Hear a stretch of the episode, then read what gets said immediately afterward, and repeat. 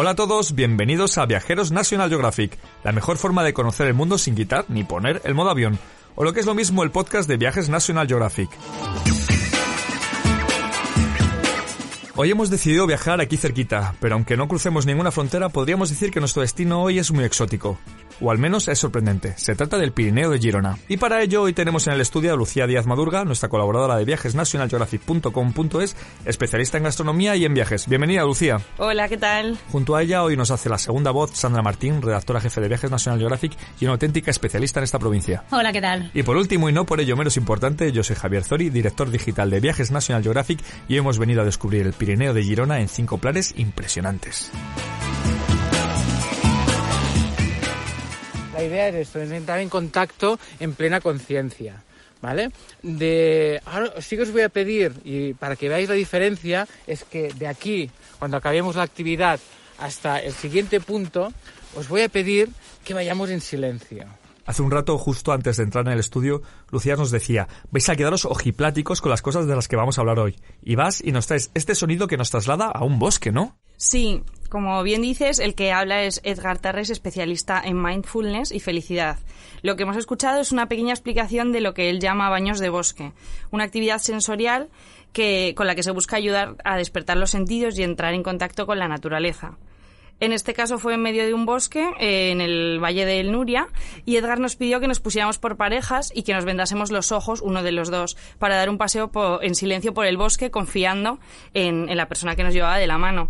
Fue muy interesante y el objetivo era, además de confiar en el compañero, tratar de sentir los sonidos que se perciben, desde el agua que corre por el río hasta el rozar de las hojas de los pinos. Pero ahí, en esa situación, ¿qué es lo que sentiste más fuerte, la compañía o los árboles? Bueno, al final estar con, de la mano con alguien al que no conoces y, y, en ese espacio además íbamos con raquetas de nieve pues fue un poco fue curiosa la experiencia porque el suelo pues no era llano estábamos en, en la ladera de una montaña y, y, bueno, mm, fue interesante, interesante. Lo que os decía, hoy hemos venido a sorprendernos con el Pirineo de Girona.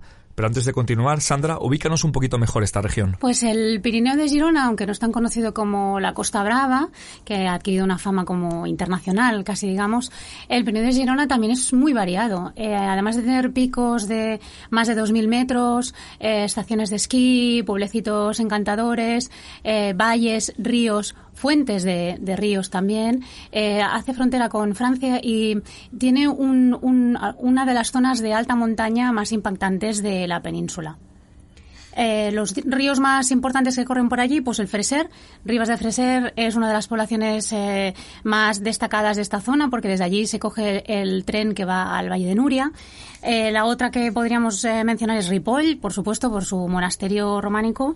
Y de allí se salta a la, a la mm, comarca de la Cerdaña, que mm, es una comarca eh, es un gran valle rodeado de montañas y rodeado de estaciones de esquí. Eh, las poblaciones más importantes son Puchardá y Alp y entre las mm, estaciones de esquí más veteranas está La Molina, por supuesto, la primera del Estado español. Gracias Sandra por todas estas indicaciones, pero Lucía, ¿es fácil llegar hasta aquí? Bueno, eh, desde Madrid, que es de donde yo he llegado, eh, la opción que tenemos es el AVE hasta Barcelona y luego eh, llegando hasta Girona también en AVE. También me parece una buena opción llegar directamente en coche porque no es un viaje muy largo y luego al final puedes descubrir los recovecos en coche y llegar hasta pueblecitos que de otra forma es imposible alcanzar. ¿Conocías la zona antes? No, la verdad es que no, no, la, no había estado nunca, pero bueno, siempre he oído que, que el Pirineo de Girona era una maravilla y así ha sido, ha sido un descubrimiento. ¿Qué te impresionó más?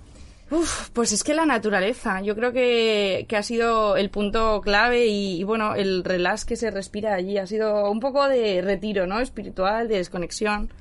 Y con Zori nos preguntábamos si te había quedado algo por hacer, alguna experiencia clavada que dijera, si vuelvo otra vez, esto no me lo puedo perder. Pues ha habido varias casas rurales que nos han mencionado la gente que ha estado por allí, eh, o, o, bueno, otros periodistas que, que, han viajado en otras ocasiones que nos han dicho que son una maravilla y bueno, me los he apuntado en mi agenda de to-dos, o sea que eh, quedan pendientes. Hacer turismo rural, entonces. Sí, sí, sí, desde luego. Antes de regresar al primer punto del que hablábamos, ¿no? Del, del baño de bosque, vamos a empezar por el punto de entrada a los Pirineos tal y como apuntaba Sandra, o sea, por Ripoll. Lucía, ¿qué destacarías de esta localidad? Bueno, el, el, monasterio de Santa María de Ripoll, como no puede ser de otra forma, que es un monasterio benedictino fundado en el año 880 y que se convirtió en uno de los centros culturales más importantes de la Alta Edad Media. Y además su pórtico, que es un está en, o sea, es románico catalán, está a la espera de ser reconocido Patrimonio Cultural de la Humanidad. Desde luego es una maravilla. ¿Cuánto tiempo dirías que se necesita para disfrutar de cada una de estas escenas, de cada una de estas figuras? Bueno, o sea, es, es, es posible abarcarlo, pero es muy interesante porque allí además en, información te dan un, un, tríptico que lo abres y te explica cada figura que yo no lo había visto antes, como eh, cada, cada situación explicándote la, la Biblia y tal, es, es una pasada. Es como si fuera un cómic, ¿no? Sí, sí, sí, es un cómic, pero en piedra. Ahora sí, vamos a empinar nuestro rumbo y vamos a subir unos cuantos metros de altitud. Pero lo vamos a hacer de una forma única, ¿no, Lucía? Desde luego, Javier. Lo que ocurre es que para llegar al Valle de Nuria, el único acceso que existe es un tren cremallera. Y bueno, además es que en España solo hay dos de este tipo, el del Valle de Nuria y el de Montserrat. Y en este caso, eh, la opción para llegar hasta allí es el tren que conecta desde Rivas de Freser hasta la misma estación de esquí. Es llegar y ponerte los esquís. También hay un camino para hacerlo a pie. Se puede subir a pie y tardar unas cuantas horas también o bajar. Eh, lo digo por los que les gusta el senderismo en verano, es una opción extraordinaria. Una vez arriba nos espera el bosque y el baño en el bosque, ¿no? Sí, por supuesto, y además unas vistas increíbles porque estás en medio de la naturaleza con un espacio, bueno, un espacio al que nadie puede acceder si no es a través de, este tren. Y, bueno, eh, la posibilidad de disfrutar de varias actividades desde el esquí hasta las raquetas. Y, y además te puedes quedar, te puedes alojar allí, hay un, hay un hotel lo único que hay que tener en cuenta es que este tren solo permite subir más o menos al día a 2.000, 2.500 personas. Es a lo que le podríamos llamar un destino exclusivo, ¿no? Sí, sí, sí, totalmente, totalmente. Hay una estación de esquí también, que ahora, mientras dure la nieve, que ahora creo que es muy abundante, eh, vale la pena conocer, muy familiar. Se puede subir y directamente desde Ripoll, incluso hay unos billetes combinados que valen la pena, lo digo por, por aportar, ¿no? Y en verano también yo sugeriría también hacer la, la ruta a pie desde el Valle de Nuria hasta Ulleter, un refugio que queda muy cerquita de la estación de esquí de Valter y eh, son en dos días, eh, tres, puedes hacer una ruta circular la mar de chula. Y Sandra, como siempre, apuntándonos las opciones más extremas. Con una locución, explicando muy poquito, ponemos al, al grupo en la situación de que son pistas que ha caído una luz, ¿vale? Eh, lo hemos intentado lo mejor que hemos podido, dramatizando, ¿eh? Hay un... Eh, hay que me coge la luz, ¿vale? Para, pues eso, para que todo el mundo tenga claro que el tiempo es vital, ¿vale? ¿Por qué? Porque las estadísticas dicen que si eres capaz de rescatar a tu compañero en los primeros 15 minutos, la probabilidad de supervivencia es del 90%. Esto que hemos oído podría parecer un escape room normal y sin embargo no es eso. ¿En qué consiste exactamente esto, Lucía? Bueno, Javier, este escape room para empezar es, una carpa en medio de la nieve en la estación de esquí de La Molina y el objetivo es que te mimetices con el ambiente y además aprendas. En este caso es una actividad que trata de enseñar a cualquiera, incluidos a bomberos que se acercan hasta allí para hacer formaciones, de cómo rescatar a una persona que se ha quedado enterrada entre la nieve por culpa de una luz. Entonces, bueno, la idea es que eh, aprendas poco a poco y además con, con el equipo que, que, realmente se utiliza en estos casos a seguir mm, las pistas para, para, encontrar a la persona bajo la nieve. Muy interesante, pero ¿qué más podemos hacer en esta mítica estación sin ponernos los esquís? Bueno, yo sin duda alguna recomendaría una ruta de raquetas panorámica, porque en La Molina existe la posibilidad de llegar hasta el Nido del Águila, que es un refugio que hay a 2.500 metros de altitud, y bueno, mm, desde abajo pues ir mm, andando con con las raquetas y subir esos 200 metros y ver una panorámica espectacular. Oye, ¿y a qué altitud está este pico? A 2.537 metros está este pico. Y una vez arriba, ¿qué podemos hacer? ¿Qué cosas nos espera en el nido del águila? Bueno, eh, se trata de un refugio, entonces al final puedes quedarte allí a, a, dormir, porque hay gente que, montañeros o gente que hace esquí de montaña, pasan allí la noche, y si no, vale la pena subir hasta allí para ver la puesta del sol y, y cenar en el restaurante. ¿Pero cenaste bien? Sí, la verdad. Sí, sí, sí, sin ninguna duda fue comida catalana y una pasada. Cocina catalana que diríamos que es contundente, ¿no? Contundente, eso es. Luego hablaremos un poquito más de la gastronomía porque ahora vamos a emprender otra travesía. De entrada hace poco viento, o sea que está bien porque no nos va a llevar rápido a la montaña. y la previsión es que hay viento de norte, entonces ahora estamos yendo hacia allí, pero después por arriba volvemos. Entonces yo creo que estaremos intentando centrarnos en la valle. Vamos a hacer un poquito de recuento, porque llevamos ya tres experiencias únicas. La primera, el románico pirenaico. La segunda, la Val de Nuria con su tren cremallera y sus baños de bosque. Y la tercera, la Molina en plan escapista. Pero con este sonido nos trasladamos a la cuarta vivencia, que es volar en globo. Lucía, oye, ¿no te dio miedo? ¿Qué es lo que más te impresionó? No vamos a negar que algo de tensión sí que sentí cuando me monté en la cesta de mimbre. Pero es verdad que me quedé mucho más tranquila cuando Xavi Aquilera, que es la persona que lo dirige eh, y al que escucháis en el audio, nos comentó que él era piloto de globo y que aunque no lo parezca, este tipo de aeronave es la forma más segura de volar, incluso más que en avión. Oyes, ¿y fue muy larga la experiencia? Duró una hora. Una hora que, bueno, mm, para disfrutar de el Valle de la Cerdeña estuvo muy bien. ¿Y qué es lo que más te impresionó? Porque me imagino que mirar la montaña frente a frente, cara a cara, debe ser alucinante. Sí, una pasada. Y además sobre la nieve. Una, una, auténtica maravilla, de verdad. Porque ver todo el valle, porque estás en, en pleno valle y ver todas las montañas a tu alrededor que te rodean, es, eh, es increíble. Oye, ¿y puedes sacar el móvil para hacer fotos? Sí, sí, se puede sacar con mucho cuidado, pero bueno, bajo tu responsabilidad. He de decir que más allá de sorprenderme por lo atractivo de estas propuestas, toda esta aventura tiene más mérito porque realmente es para todos los públicos, ¿no, Lucía? Sí, desde luego. Así, así es, eh, puede ir cualquier persona y, y, todo el mundo disfruta. Te puede gustar más la nieve o, o sepas esquiar o no la verdad, pero por ejemplo hay una parte muy importante que, que es el de la gastronomía, que también está muy unida al territorio. Efectivamente, porque eso precisamente es hacia donde yo quería venir, que es hablar un poco de la comida. Lucía, cuéntanos, ¿qué es lo que mejor te ha sabido de esta aventura? Lo mejor yo creo que al final es el, el producto de, de, la tierra, ¿no? De lo típico mm, que no va más allá de los calzots, que, que ni siquiera son de, del Pirineo, pero que hemos podido encontrarlos por allí, la butifarra, eh, el maravilloso pan con tomate, que al final, mm, por mucho que hagas pan con tomate o, o lo pidas en cualquier restaurante en el resto de España, no lo vas a encontrar igual los embutidos y, bueno, un último descubrimiento que para mí fue la escudella, que es una sopa típica que se caracteriza por contener una pasta con forma de, de caracol, garbanzos eh, y unas pequeñas albóndigas que, estaba exquisita y para entrar en calor en, con ese frío en medio de la montaña pues fue una maravilla. Oye, de todos estos productos, de todas estas recetas de las que nos has hablado, ¿cuál es la que echas más de menos tener más cerquita, la que puedas tener todos los días en tu cocina? Pues yo creo que los platos de cuchara probé también un, arroz con, con, oreja y costillas que no me esperaba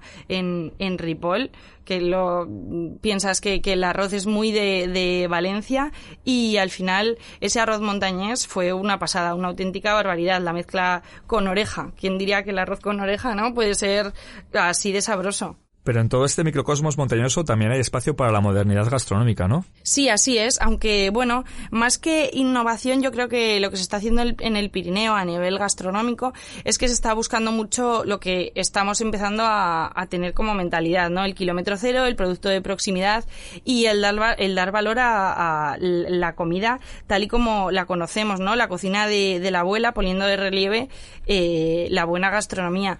Y bueno, dentro de todo esto, en una pequeña masía en, que se llama Más Garganta, encontré un proyecto muy chiquitín que se llama Cuinar Cocinar Sano, que, bueno, que trata de poner en relieve la cocina macrobiótica que busca los nutrientes, ¿no? Y dejando un poco más de lado lo que es la carne y apostando por las verduras, lo ecológico y, y el producto cercano. Y bueno, la verdad que se pueden hacer además eh, eh, cursos de cocina y cursos de yoga y quedarse alojan, alojarse en su, en su casa. Entonces, eh, es un plan que tanto para fin de semana y grupos pequeños o parejas es espectacular. Oye, tengo que hacer la pregunta porque si no reviento. ¿Luego te comiste lo que preparaste? Sí, me lo comí efectivamente.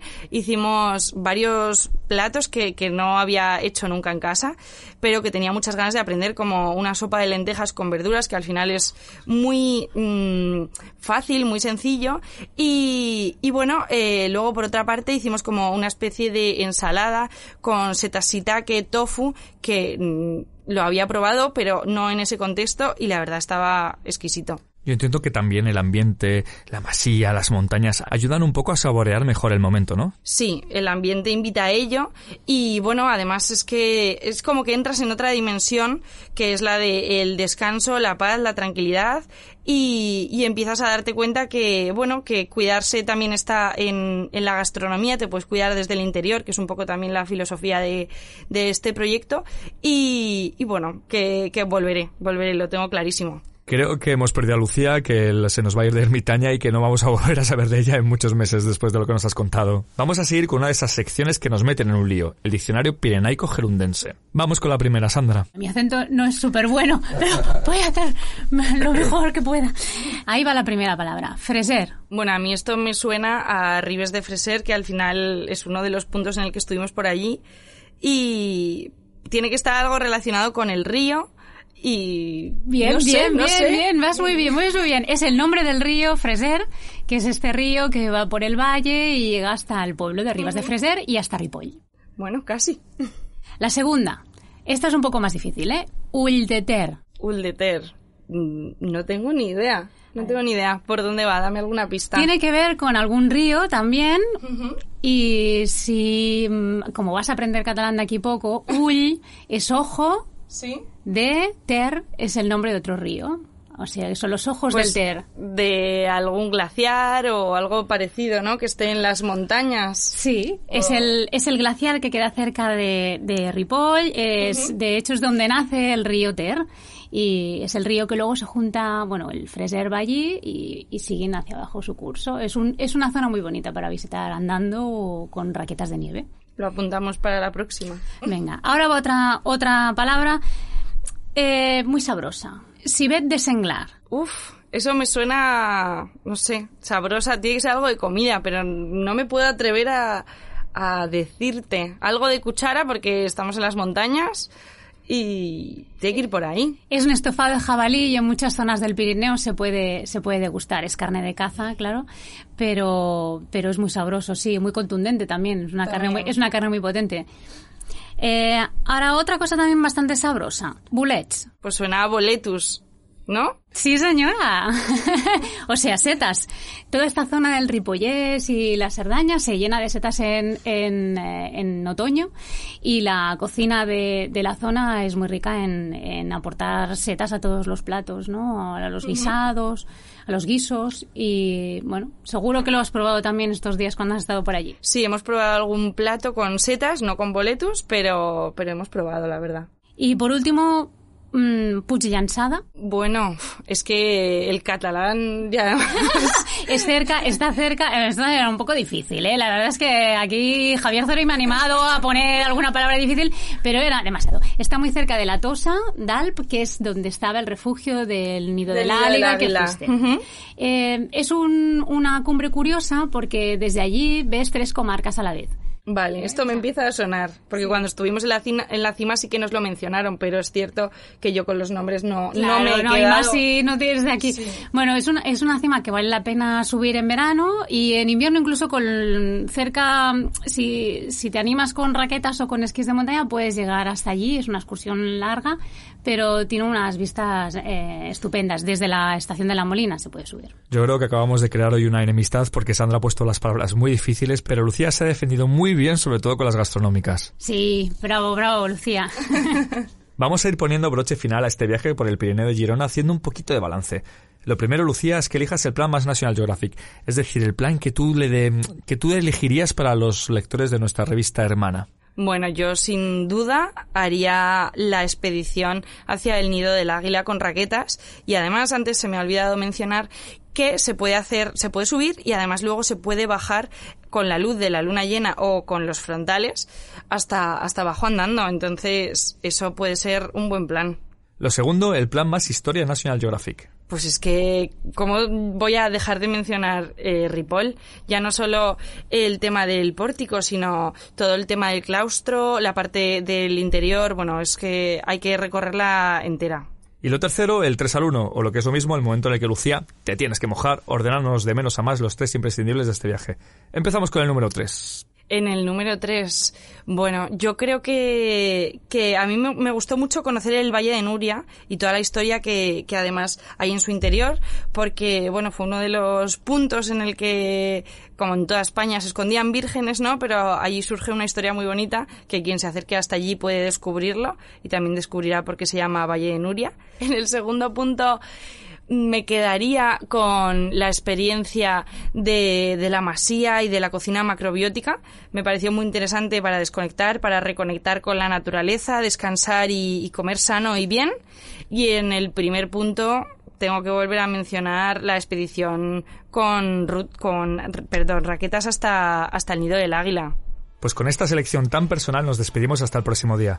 Muchas gracias a Lucía por habernos acompañado. Muchas gracias, Javier, a ti. A Sandra por su colaboración y apuntes. Gracias, hasta otra. Y a todos vosotros por escucharnos. Nos vemos en los aeropuertos, las estaciones y las carreteras. Ah, y en viajesnacionalgeographic.com.es. Adiós.